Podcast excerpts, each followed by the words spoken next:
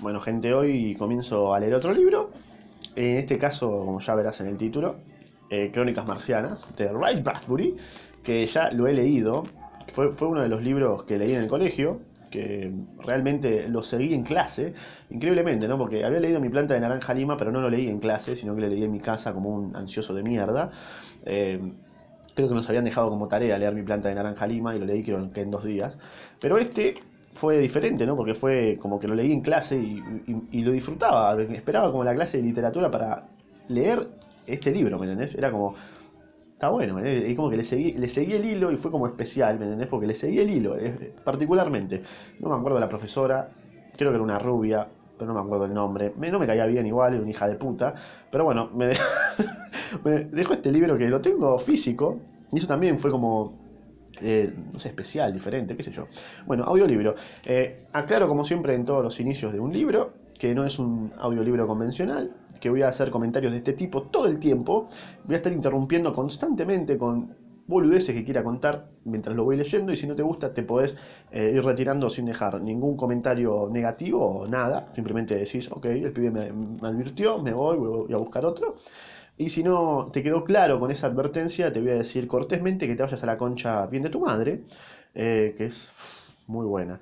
Así que nada, comienzo leyendo el primer capítulo, que es enero de 1999, el verano del cohete.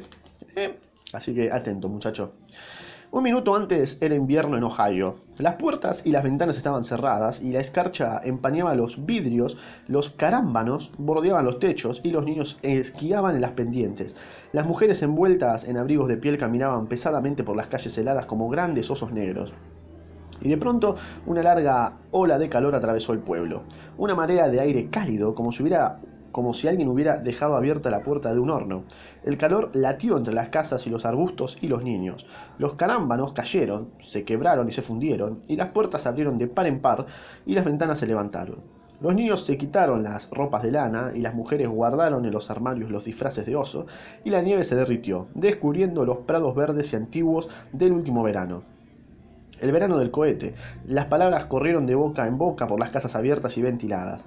El verano del cohete. El caluroso aire desértico cambió los dibujos de la escarcha de los vidrios, borrando la obra de arte. Los esquíes y los trineos fueron de pronto inútiles, y la nieve que caía sobre el pueblo desde los cielos helados llegaba al suelo transformada en una lluvia tórrida. El verano del cohete, pa. La gente se, se asomaba a los porch goteantes y observaba el cielo, cada vez más rojo. El cohete, instalado en la plataforma de lanzamiento, soplaba rosadas nubes de fuego y calor de horno. El cohete se alzaba en la fría mañana de invierno, creaba verano con cada aliento de los poderosos escapes, y el cohete transformaba los climas y durante unos instantes fue verano en la Tierra. Así que ese es el primer capítulo, obviamente ultra corto, de escuchar el próximo, que mañana ya va a estar subido, pero bueno, fue como una mini introducción de lo que es, ¿no? El verano del cohete, boludo. ¿eh? Ahí aterrizó un cohete. Por eso se llama Crónicas Marcianas, XD. Eh, vaya a escuchar el próximo capítulo.